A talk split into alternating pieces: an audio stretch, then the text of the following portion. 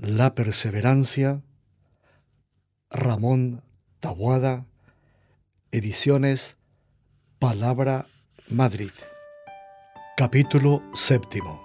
La confianza progresiva en Dios y la debilidad de los propios recursos. 1. El reconocimiento de la propia debilidad. ¿Nos hemos fijado alguna vez en el comportamiento de las personas tímidas y vacilantes? Se dice de ellas que no tiene confianza en sí mismas para ciertas cosas. Miran y remiran todos los pasos que han de dar. Les frena a menudo el temor al fracaso o tienen miedo a no resolver sus asuntos con la máxima perfección posible. No se animan a grandes empresas porque se consideran incapaces de llevarlas a término con sus propios recursos. No quieren términos medios, desearían un más inalcanzable y se quedarán en un menos al nivel de la mediocridad.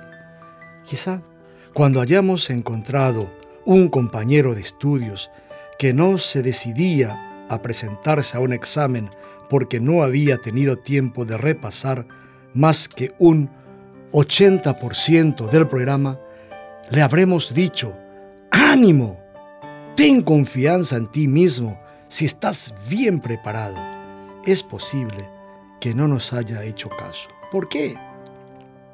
Porque la confianza en sí mismo no es cosa que se adquiera en un momento con solo recibir una frase de aliento. ¿Será acaso más práctico argumentarle que no importa correr ese riesgo del examen porque, en el peor de los casos, si no aprueba tendrá otras oportunidades? No olvidemos que en el fondo de muchas personas tímidas está latente el orgullo, y este es el que hay que tratar de vencer. Los tímidos, cuando han sabido superar su timidez, se convierten ordinariamente en audaces y emprendedores. En la vida espiritual el problema se agudiza más lógicamente, puesto que en las cosas humanas podemos medir mejor el alcance de las propias fuerzas, pero en las sobrenaturales no sirve esa medida. Como hay tanta desproporción entre lo que cada uno puede y lo que Dios le pide, si se juzga con criterios humanos, fácilmente vendrá la tentación del desaliento. Por eso no vale decir ánimo, debes llegar a ser santo, porque tienes mucha inteligencia y una fuerte voluntad. Se podrá, en cambio, decir, tienes que alcanzar la santidad, pero lo podrás conseguir porque Dios, conocedor de tu debilidad y contando con ella, te llamó para que seas santo y para que des fruto duradero. Te reconoces miserable y lo eres. A pesar de todo, más aún, por eso te buscó Dios. Siempre emplea instrumentos de proporcionados para que se vea que la obra es suya. A ti solo te pide docilidad. Es una realidad, somos miserables. La meta de nuestros esfuerzos no está en eliminar por completo nuestras miserias y defectos, cosa imposible, sino en reconocerlos, con humildad y darles batalla. He hablado más arriba del espíritu deportivo, de nuestra lucha ascética. El hecho de lanzarse a la pelea, salvando los primeros obstáculos, es con frecuencia algo estimulante, porque es una realidad, el aliciente del arduo y difícil, sobre todo cuando se está atravesando la etapa de una ardiente e infatigable juventud. Pero no es, sin embargo, atrayente conservar las posiciones conquistadas ni avanzar con la sensación de que nada se adelanta. Eso es lo que desanima. Cuesta es seguir dando vueltas y vueltas como el borrico de Noria de ojos vendados, que tantas veces he tenido ocasión de contemplar en los pueblos de mi meseta castellana, bien descrito está en camino. Bendita perseverancia la del borrico de Noria. Siempre al mismo paso, siempre las mismas vueltas, un día y otro, todos iguales. Sin eso, no habrá madurez en los frutos, ni lozanía en el huerto, ni tendrá aromas el jardín. Lleva este pensamiento en tu vida interior. Pero si en el terreno humano esta monotonía cansa, y si la aparición insistente de defectos y miserias desalienta, en el terreno sobrenatural todo eso podrá servir de estímulo a no desfallecer. La clave está en que no sea profunda en la batalla la gran virtud de la humildad. Virtud que se suele entender mal en el terreno humano, pero que dan gran realce a toda la vida sobrenatural.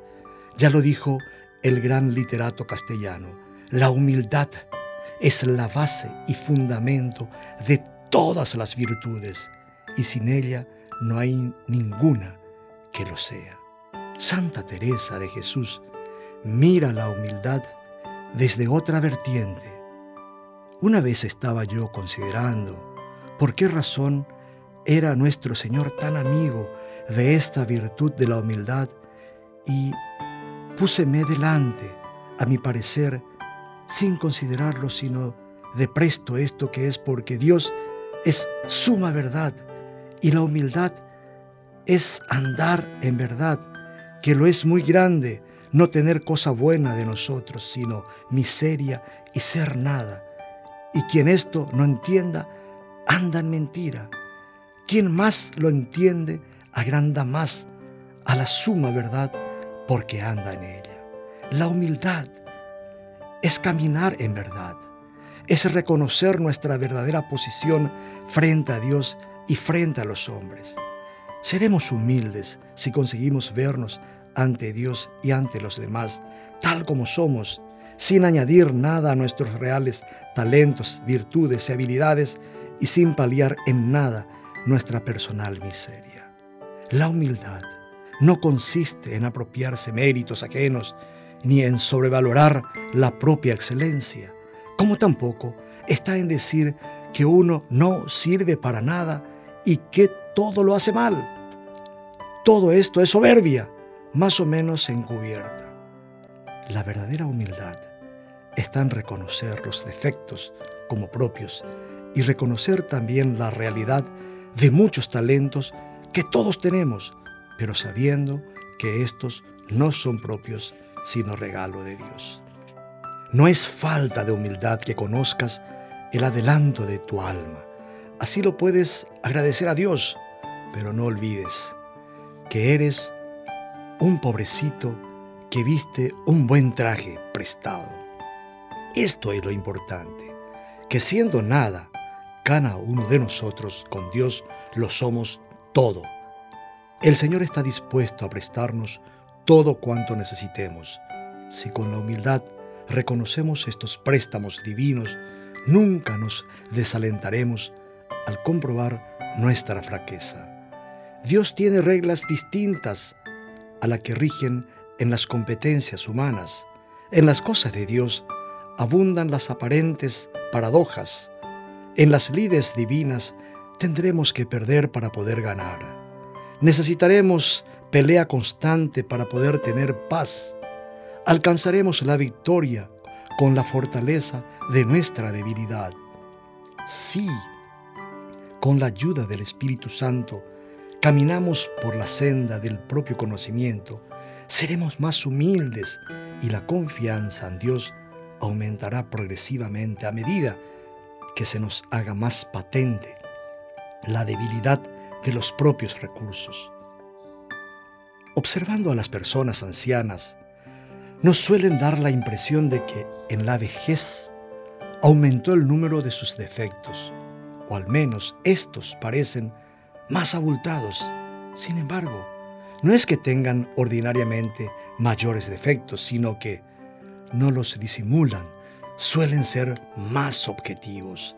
Esto se observa con mayor claridad cuando el que llegó a edad avanzada ha sido un luchador, ha tratado de santificarse y ha llegado al umbral mismo de la santidad. Como ha adquirido en su vida muchas virtudes, también ha arraigado en él la humildad. Se considerará un pecador y un miserable. Y cuando así lo reconoce sinceramente, no está haciendo una comedia. Lo siente de esa manera y es verdad. Es pecador y es miserable, pero con todo puede llegar a ser santo. Al lado de sus miserias hay una gran generosidad que le hace corresponder a lo que Dios le pide cada día con mayores exigencias y posee una confianza progresiva que le hace perseverar fielmente sintiéndose cada vez más seguro de su vocación. No deberíamos dar tanta importancia a nuestras miserias. Yo diría que hasta deberíamos agradecerlas si estamos dispuestos a luchar por encauzar de algún modo esas deficiencias. Niño, ofrécele cada día hasta tus fragilidades. En la vida sobrenatural, la confianza a Dios debe estar en razón directa del reconocimiento de la propia debilidad. Cuando San Pablo escribió a los fieles de Corinto la conocida frase, porque cuando soy débil, entonces soy fuerte, no pretendía evadirse de la lucha ni refugiarse en un cómodo abandono pidió auxilio repetidamente a Dios para que le librase de las tentaciones y el Señor se lo negó, haciéndole ver que le daría su gracia. Te basta mi gracia, porque virtus in infirmantiti perficitur. El poder de Dios brilla y consigue su fin por medio de la fraqueza humana. Entonces San Pablo adquirió una mayor confianza en el Señor confianza que le dio fortaleza para perseverar en el combate, así que con gusto decía, me gloriaré de mis flaquezas para que more en mí el poder de Cristo. Al comienzo del primer capítulo señalé que son los fuertes, los fuertes en el amor quienes perseveran. Ahora digo que perseverarán los débiles. Y no son dos expresiones antagónicas. Cuando afirmó, siguiendo a San Pablo, que perseveran los débiles, es porque estos también son fuertes, pero con una fortaleza prestada. Dios nos pide lucha, esfuerzo generoso. Allí estará nuestra victoria. Y esto, aunque experimentemos fracasos y aparentes derrotas al comprobar nuestros defectos y miserias. Lo que realmente es derrota es no luchar, desanimarnos.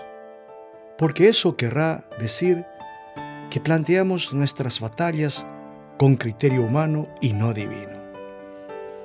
En una homilía del Domingo de Ramos de 1971, Monseñor Escriba de Balaguer señalaba este itinerario. Mirad lo que debemos de pretender es ir al cielo, si no, nada vale la pena. Para ir al cielo es indispensable la fidelidad a la doctrina de Cristo. Para ser fiel es indispensable porfiar con constancia en nuestra contienda contra los obstáculos que se oponen a nuestra eterna felicidad. El Señor nos quiere ver pelear como niños, conscientes de su propia debilidad y conocedores de que su impotencia atrae el apoyo de los fuertes. Sé que enseguida, al hablar de combatir, se nos pone por delante nuestra debilidad y prevemos las caídas, los errores. Dios cuenta con esto. Es inevitable que caminando levantemos el polvo somos criaturas y estamos llenos de defectos. Yo diría que tiene que haberlos siempre. Son la sombra que, en nuestra alma, logra que destaquen más por contraste. La gracia de Dios y nuestro intento por corresponder al favor divino. Y ese claroscuro nos hará humanos, humildes, comprensivos, generosos. Y a continuación, el mismo autor nos sitúa en un plano realista. No nos engañemos, en la vida nuestra Si contamos con brío y con victorias, deberemos contar con decaimientos y con derrotas. Esa ha sido siempre la peregrinación terrena del cristiano, también la de los que veneramos en los altares. ¿Os acordáis de Pedro, de Agustín, de Francisco? Las verdaderas biografías de los héroes cristianos son como nuestras vidas. Luchaban y ganaban, luchaban y perdían. Y entonces, contritos, volvían a la lucha. No nos extrañe que seamos derrotados con relativa frecuencia, de ordinario y aún siempre en materias de poca importancia, que nos punzan como si tuvieran mucha. Si hay amor de Dios, si hay humildad, si hay perseverancia y tenacidad en nuestra milicia, esas derrotas nos adquirirán demasiada importancia, porque vendrán las victorias que serán gloria a los ojos de Dios. No existen los fracasos. Y si se obra con rectitud de intención y queriendo cumplir la voluntad de Dios, contando siempre con su gracia y con nuestra nada, con el cumplimiento, manteniendo nuestro plan de vida, especialmente con la oración y los exámenes de conciencia, adquiriremos cada día un conocimiento más preciso de la debilidad de los propios recursos y deberá aumentar entonces nuestra confianza en Dios hasta que podamos llegar a decir con el apóstol, todo lo puedo en aquel que me reconforta.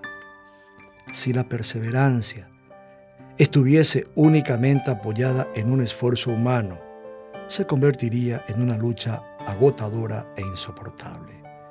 Pero por la fe nos aseguramos de que Dios no se engaña ni nos engaña y por la esperanza sabemos, además, que no se echa atrás en sus promesas.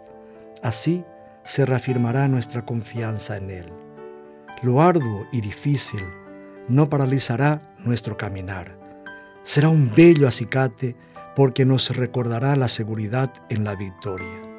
El que perseverase hasta el fin se salvará, ha dicho Jesús en el Evangelio, y su palabra no puede fallar. Pensar en el abundante premio de un Dios tan generoso que se vuelca hacia cada uno de nosotros nos animará a perseguir la lucha en los momentos críticos, en los días turbios, en las situaciones difíciles, en el cansancio y en la monotonía de las jornadas, aparentemente iguales, y sobre todo cuando nos hagamos cargo de la realidad ineludible de nuestros errores, caídas y negligencias y nos entren ganas de echarlo todo a rodar. El Señor no nos deja, el cielo entero nos contempla y nos alienta. Segundo, la confianza crece con el trato. La confianza en Dios es imprescindible para poder perseverar. ¿Cómo podríamos llegar a una meta tan alta, la santidad, solamente apoyados en los propios medios y debilitada nuestra voluntad por la carga pesada de tantos defectos y miserias? Podemos tropezar, pero nunca nos faltará el auxilio de nuestro Padre Dios y de nuestra Madre Santa María, que nos levantarán todas las veces que haga falta si se tambalea tu edificio espiritual, si todo te parece estar en el aire, apóyate en la confianza filial en Jesús y en María, piedra firme y segura sobre la que desviste edificar desde el principio. Mas, la confianza no se consigue en un instante. Me acuerdo ahora de esos rudos campesinos cuando acuden a la ciudad para resolver un problema en el despacho del abogado. Se sientan en el borde de la silla más incómoda de la sala de espera y después le expondrán tímidamente sus asuntos. Esperan encontrar solución a sus problemas porque les deslumbra el supuesto prestigio del doctor está tan por encima de ellos, tiene tantos libros en la biblioteca y tantos cuadros con diplomas. Tienen fe en Él, pero todavía no tienen confianza. No están en su ambiente. No ha habido relación ni trato suficiente como para licuar los hielos ni romper las murallas que les separan de aquel profesional. Pero después de varias visitas, las cosas van cambiando, sobre todo si quien está por encima allana la conversación y se pone a su alcance. La confianza irá creciendo con el trato, aunque no siempre sucederá así. A veces, los poderosos prometen muchas cosas a las gentes sencillas y luego se olvidan de cumplirlas, porque tienen entre manos asuntos de mayor envergadura, y lo que recogen entonces es desconfianza y acaso resentimiento también. En cambio, Dios actúa con plena seguridad. No podemos dudar de su poder y tampoco de su fidelidad a lo prometido. Él es omnipotente y está pendiente de todo, desde lo más grande a lo más insignificante. Jesús nos dice que hasta los cabellos de nuestras cabezas están contadas. Los hombres tan limitados no podríamos llegar a tanto, pero Dios sí. Para eso es Dios. A pesar de estas consideraciones, he de añadir que la fe, lo mismo que la confianza y el amor, deben arraigarse en nosotros de una manera más sentida, porque así nos será más fácil perseverar. Y para ello, no hay mejor cosa que tratar a Dios. No nos bastará en los momentos difíciles o monótonos con saber que Dios nos ayudará en la batalla. Es preciso tener la experiencia vivida de que el Señor nunca nos abandonó. ¿Por qué entonces nos va a abandonar en el futuro? Al recorrer las páginas del Evangelio, podemos comprobar cómo el Maestro no solo se ocupa de adoctrinar con parábolas a las multitudes y de confirmar su doctrina con milagros, sino que continuamente se preocupa de dar lecciones prácticas de confianza a los apóstoles y a los discípulos con el ejemplo de su vida y con la apertura de su corazón en delicadas confidencias. Un ejemplo alentador nos da Simón Pedro, que llegó a ser el jefe de los apóstoles y el primer papa de la iglesia. Vamos a fijarnos en algunas escenas evangélicas que nos hablan de ese rudo pescador de grandes cualidades humanas. Pedro trató intensamente al maestro en los tres años de la vida pública de Jesús. Su confianza en el Maestro es ilimitada. La fe de Pedro le lleva a hacer un día la siguiente confesión. Tú eres el Cristo, el Hijo de Dios vivo. Y el Salvador le promete el primado junto con la seguridad de que los poderes del infierno nada podrán contra la naciente iglesia, de la cual Simón Pedro va a ser la roca el cimiento. Poco tiempo después, Pedro, abusando de la confianza que Jesús le dio, increpará a su maestro para que no cumpla su misión tal como Cristo la presenta con padecimientos, muerte de cruz y resurrección. Jesús se volverá a Pedro reprochándole, retírate de mí, Satanás, que eres un obstáculo para mí porque no sientes las cosas de Dios, sino a la de los hombres. Pedro no se desalienta. Estos reproches divinos no disminuirán su confianza y su fe en Cristo. Son golpes de martillo, de cincel, con los que el Maestro va quitando al querido discípulo las aristas sobrantes. A los seis días tendrá ocasión de contemplar a Jesús transfigurado en el monte Tabor también su confianza le dejará escapar un comentario entusiasta. Señor, qué bien se está aquí.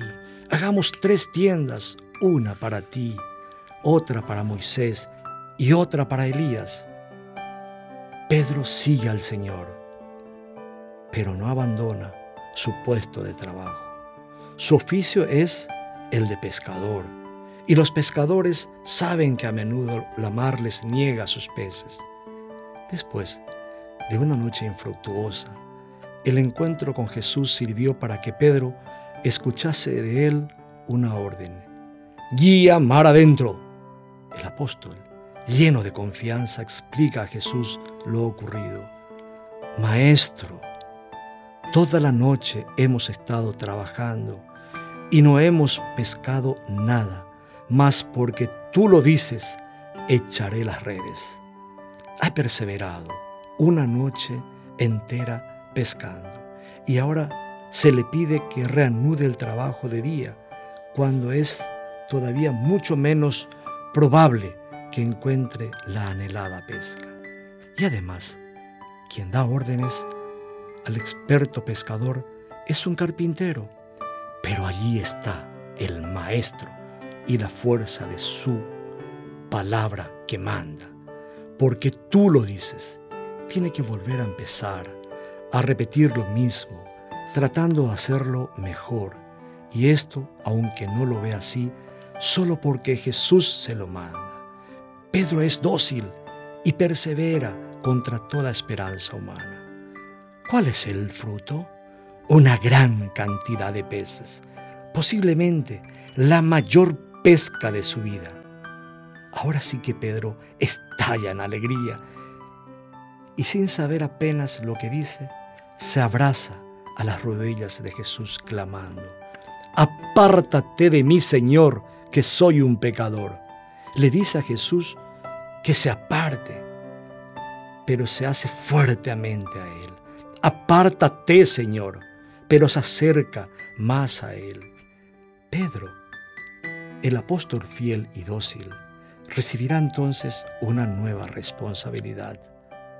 No temas, en adelante vas a ser pescador de hombres. En adelante habrá de tener una paciencia y una perseverancia mucho mayores en la pesca humana que la que ha tenido capturando peces. Uno de los pasajes evangélicos de la vida de Simón Pedro que me causa especial admiración es que relata San Mateo al final del capítulo 14. Sucede también con motivo del trabajo profesional de Pedro y de sus compañeros. Ellos han pasado la noche intentando pescar. Perseveraron, rema que rema porque el viento era contrario y soplaba violentamente contra las aguas. Las olas se levantaban encrespadas y apenas podían avanzar los pescadores. Jesús desde la colina contemplaba a lo lejos los desesperados esfuerzos de los marineros, pero esperó a que esté ya casi vencida la noche para ir en su auxilio. Entonces se les apareció caminando sobre las aguas. Los pescadores dieron gritos de susto y temor, pues se figuraron que era un fantasma. Jesús les disipó el miedo. Tened confianza, soy yo, no temáis. Entonces Pedro, siempre audaz e impulsivo, se atrevió a pedirle al Señor, Señor, si eres tú, mándame ir a ti sobre las aguas. Ven, le contesta el maestro, quien ve en Pedro un amor atropellador, más lleno de fe y confianza. Pero lo que Pedro no pensó fue que el viento se hiciera más recio y las olas más grandes. Dudó, tuvo miedo por un instante y comenzó a hundirse. Pero nuevamente la confianza en el Maestro le hizo gritar, Señor, sálvame. Jesús le tiende la mano y le vuelve a la superficie de las aguas, reprochándole cariñosamente, Hombre de poca fe, ¿por qué has dudado? ¿No tenía fe suficiente aquel apóstol intrépido? Es que Dios le pedía más. Pensemos en nuestra fe y en nuestra confianza. Qué pequeñas nos parecen. Nunca habremos tenido pruebas tan grandes como las que tuvo San Pedro. Su fe y su confianza no fueron pequeñas, pero admitió la vacilación. Confió primero cuando escuchó a Jesús que le decía, ven. Dudó cuando oyó el clamor del viento y del oleaje. Y volvió a confiar en Jesús porque estaba muy cerca de él. Esto nos hace ver de modo patente la necesidad que tenemos de mantener una continuada relación con nuestro Padre Dios, que en cada momento del día también nos dice, ven. Cuando dejemos de escuchar la voz de Dios, comenzarán a hostigarnos los temores fundamentales sobre hechos de experiencia, de los propios fracasos, de nuestra personal debilidad y de las dificultades que hay que superar. Ante esas dificultades, mejor que razonar y argumentar, será preferible acudir al Señor invocándole, Señor, sálvame. Si Dios no acude inmediatamente a librarnos del apuro, no hemos de pensar que nos olvida. Ante todo quiere que seamos conscientes de su presencia.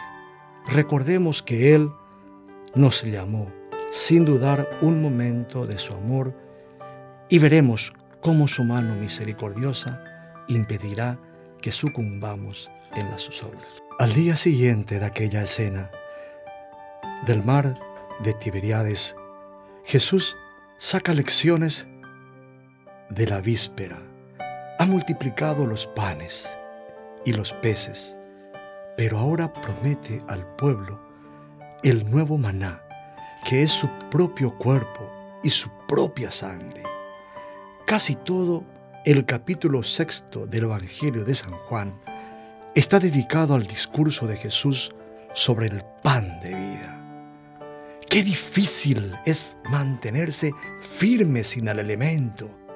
Sin embargo, aquellos judíos que recordaban con veneración la caída milagrosa del maná sobre el pueblo escogido, en Éxodo por el desierto, aquellos judíos que habían presenciado la víspera del milagro de la multiplicación de los panes y de los peces, y se admiraron hasta el punto de querer hacer rey a Cristo, se escandalizan ahora y se rebelan. Duras son estas palabras. ¿Quién puede oírlas? Comentan al escuchar que tienen que comer el cuerpo del Señor y beber su sangre para perseverar, para obtener vida eterna, para resucitar el último día. Lo terrible fue que hubo una deserción en masa. Muchos de los discípulos le abandonaron, incluso discípulos escogidos que habían creído en él, le habían seguido, Jesús respeta su libertad y les deja irse. No quiere seguidores flojos. No desea una entrega a medias. Su yugo es suave y su carga ligera. Sí, pero no deja de obligar y de pesar. La ligereza la proporcionará el amor con que libremente se acepten ese yugo y esa carga. El maestro se dirige después a los doce apóstoles. ¿También vosotros queréis iros? Les deja la puerta abierta para que sepan que si perseveran es porque les da la gana, libre y responsablemente. Pedro responde en nombre de sus compañeros. Señor, ¿a quién iremos? Tú tienes palabra de vida eterna. Y nosotros hemos creído y conocido que tú eres el Cristo, el Hijo de Dios. Pedro no concibe otro camino que el de ir pegado a Cristo. ¿Cómo perseverar a solas sin el Maestro? Si Él es el único que tiene palabras de vida eterna. El ejemplo de Simón Pedro atrae nuestra simpatía hacia Él y nos gana. Su santidad es atrayente y estimulante porque, en medio de su grandeza de alma y de corazón, el Evangelio nos destaca varios de sus defectos y flaquezas, aunque todos los evangelistas nos cuentan con pelos y señales su triple negación a Cristo, no impedirán esas narraciones que sintamos a este apóstol todavía más cerca de nosotros, puesto que le hemos visto reaccionar humildemente ante una mirada de reproche, pero cargada de comprensión y de cariño para el negador. Y vuelto el Señor hacia Pedro, le miró. Pedro recordó entonces el anuncio de la negación hecho en la última cena y saliendo fuera, lloró amargamente. En el apóstol Judas Iscariote no hubo ni la fe, ni la confianza, ni el amor ardiente de Pedro, aunque ambos pecaron tan gravemente contra el Señor. El arrepentimiento fue distinto. En Judas hubo desconfianza y luego desesperación y terminó suicidándose. En Pedro hubo humildad y confianza, por eso hubo también llanto y perdón. Estas escenas evangélicas del apóstol San Pedro son un ejemplo de cómo debemos nosotros tratar a nuestro Dios y cómo de ese trato aflorará en nuestro corazón una gran confianza que neutralizará y superará con creces la conciencia de la propia debilidad. Cuando esta conciencia crezca, cosa buena, porque será señal de que vamos siendo cada vez más humildes, crecerá también nuestra confianza. Oratione instantes, continuos en la oración, recomienda San Pablo. Con la oración trataremos a Dios, seremos perseverantes si somos almas de oración. Persevera en la oración. Persevera, aunque tu labor parezca estéril. La oración es siempre fecunda. Perseveremos, aun cuando a veces parezca que nuestro Padre Dios se esconde y no nos escucha. Digámosle entonces confiadamente las palabras audaces del profeta David. Señor, a ti clamo, no te hagas el sordo.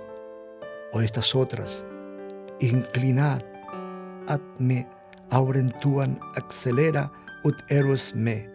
Inclina hacia mí tu oído, agáchate para ponerte a la altura de mi pequeñez y ven corriendo a librarme.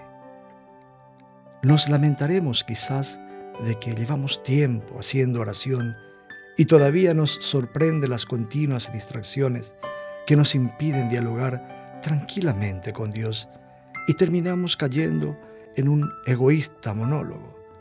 No nos desesperemos. Después de tres años de formación intensa todavía, se le ocurre al apóstol Felipe formular a Jesús en la última cena una petición simplista. Señor, muéstranos al Padre y eso nos basta. El maestro le contesta, Felipe, tanto tiempo llevo con vosotros y todavía no me habéis conocido. Felipe, quien a mí me ve, ve también al Padre. Nos parecerá a veces que no adelantamos en la oración, porque no acabamos de conocer bien a Dios ni tampoco a nosotros mismos. Dejemos de apreciaciones subjetivas y contémosle todas esas cosas al Señor día tras día en la oración perseverante, que debe ser además, como aprendimos en el catecismo, una oración humilde y confiada. Tercero, el premio. Alegres por la esperanza. He hablado insistentemente de la lucha y de dificultades porque es una realidad lo que repetimos a la Virgen Santísima cuando le rezamos la salve.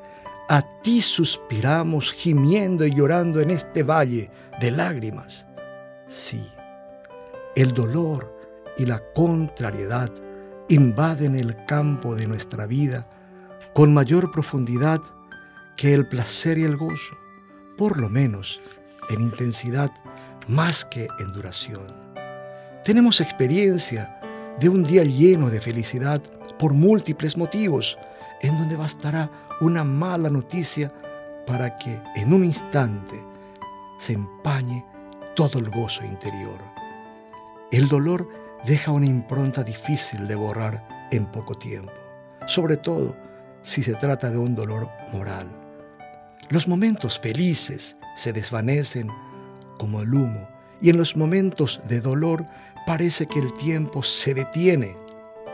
Pero lo que una inmensa mayoría de los hombres desconoce es que en nuestra doctrina cristiana se nos señala una fuente de felicidad a primera vista paradójica, encontrar la alegría precisamente en el dolor y no de otra manera. El dolor humano resulta con frecuencia insoportable, por eso los hombres tratan a toda costa de eliminarlo.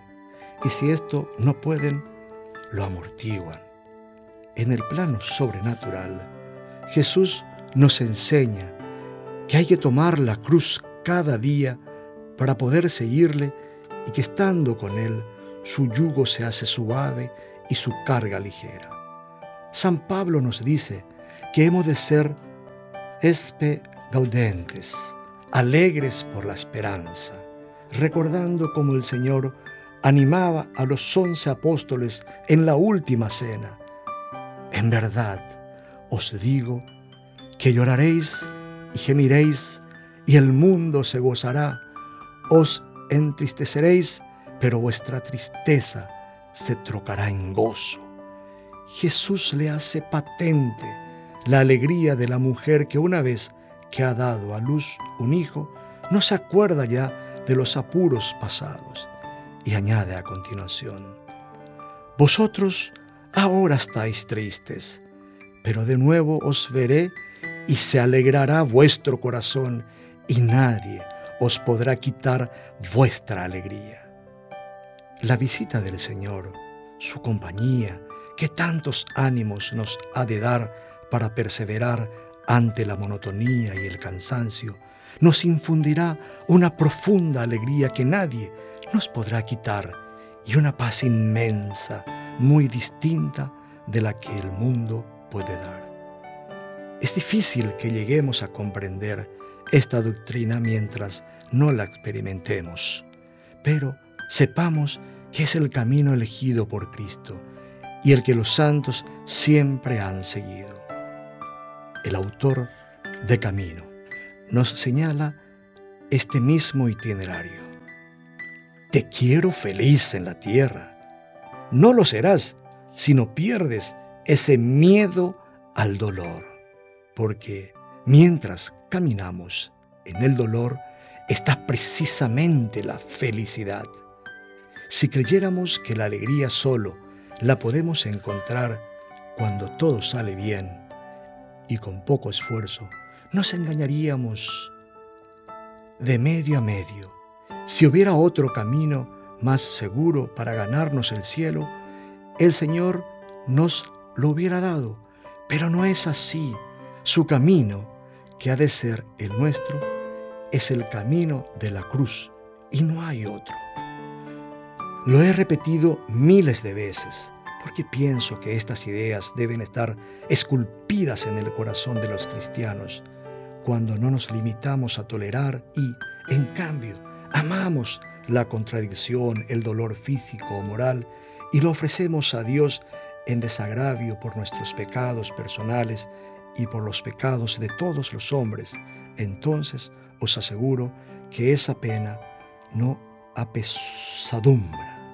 Y a continuación da la razón. No se lleva ya una cruz cualquiera, se descubre la cruz de Cristo, con el consuelo de que se encarga el Redentor de soportar el peso.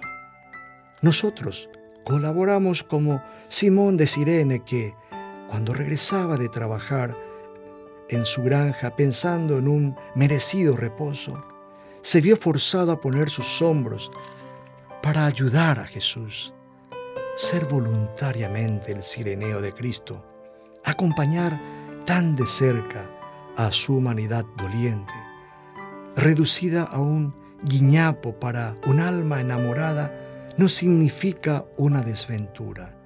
Trae la certeza de la proximidad de Dios que nos bendice con esa lección. La tristeza puede sobrevenir por la desgana y el miedo al esfuerzo, aumentados por la experiencia de nuestras derrotas, que el demonio, a través de nuestro orgullo, se encargará de agrandar. Debo preveniros ante una acechanza que no desdeña en emplear Satanás. Ese no se toma vacaciones para arrancarnos la paz. Quizá en algún instante se insinúa la duda, la tentación de pensar que se retrocede lamentablemente o de que apenas se avanza, hasta cobrar fuerza el convencimiento de que, no obstante el empeño por mejorar, se empeora. Os aseguro que de ordinario ese juicio pesimista refleja solo una falsa ilusión, un engaño que conviene rechazar.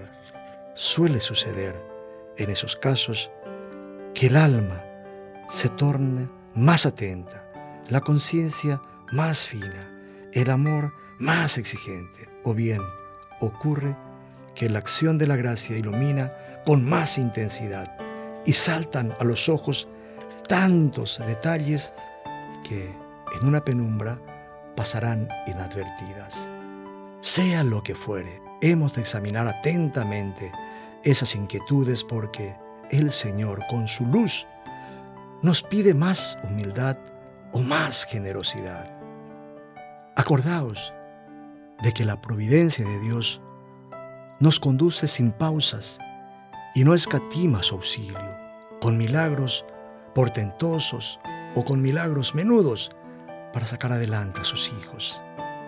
Espe gaudentes, contentos por la esperanza. Hoy día se habla de fe, quizá no mucho, y se habla por doquier del amor, pero apenas se recuerda la esperanza, siendo una virtud teologal, regalo de Dios a los hombres y que tan bien reemplazan a la deficiencia humana, la virtud de la esperanza, seguridad de que Dios nos gobierna con su providente omnipotencia que nos da los medios necesarios, nos habla de esa continua bondad del Señor con los hombres, contigo, conmigo, siempre dispuesto a oírnos, porque jamás se cansa de escuchar. Le interesan tus alegrías, tus éxitos, tu amor y también tus apuros, tu dolor, tus fracasos. Por eso, no esperes en Él solo cuando tropieces. Con tu debilidad Dirígete a tu Padre del cielo en las circunstancias favorables y en las adversas, acogiéndote a su misericordiosa protección y la certeza de nuestra nulidad personal. No se requiere una gran humildad para reconocer esta realidad. Somos una auténtica multitud de ceros. Se trocará en una fortaleza irresistible porque a la izquierda de nuestro yo estará Cristo. ¿Y qué cifra inconmensurable resulta? El Señor es mi fortaleza y mi refugio. ¿A quién temeré? No debemos vivir desconectados de la realidad de la otra vida. La vida felicísima en el cielo, que nunca acaba.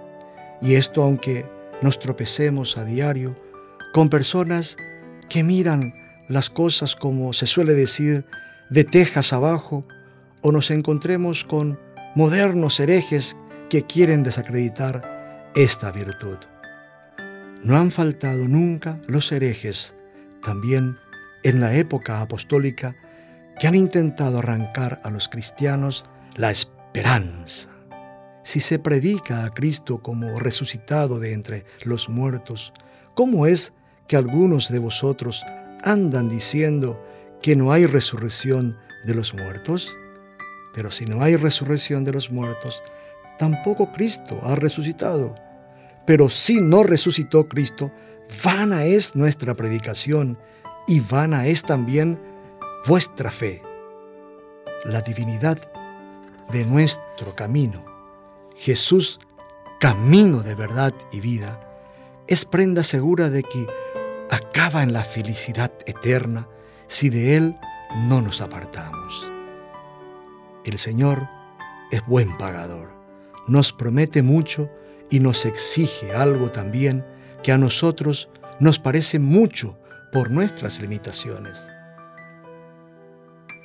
No podemos detenernos.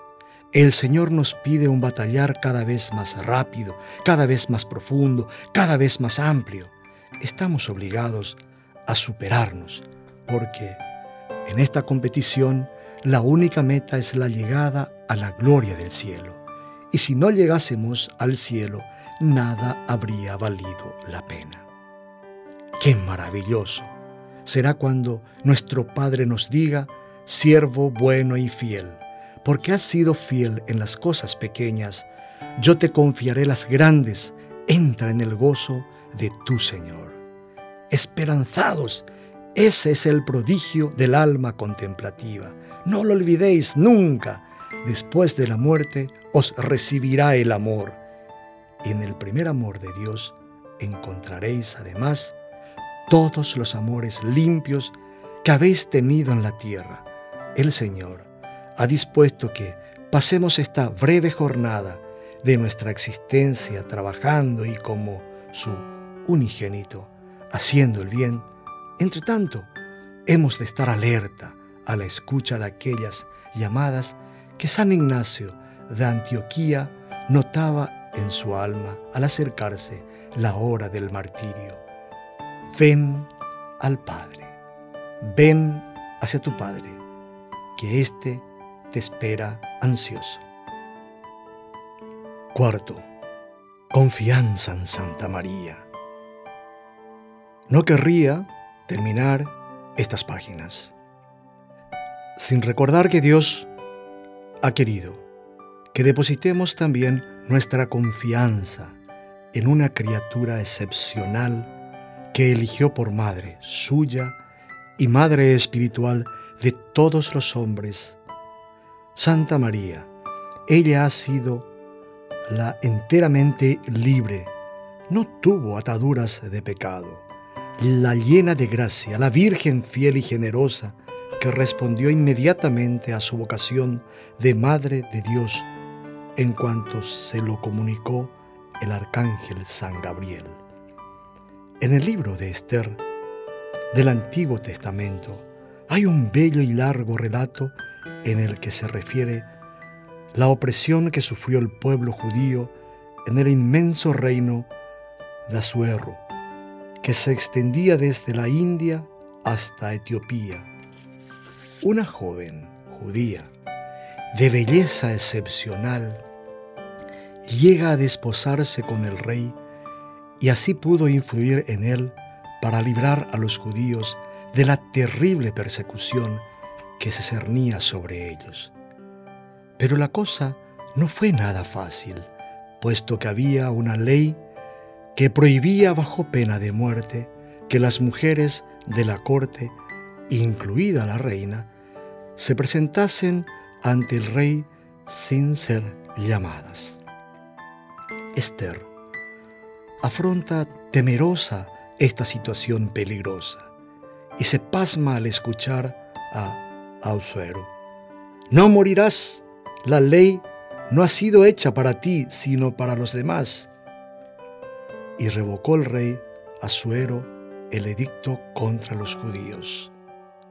La reina Esther ha sido una de las varias figuras del Antiguo Testamento que ha simbolizado a la Virgen María, la Santísima Virgen, Reina de todo el universo. También ha abogado por su pueblo, por todos los pecados de la tierra.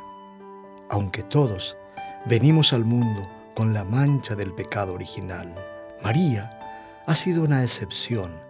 La ley del pecado original no había sido hecha para ella, sino para todos los demás hombres. Por eso ella ha podido acercarse al sumo rey e interceder por nosotros.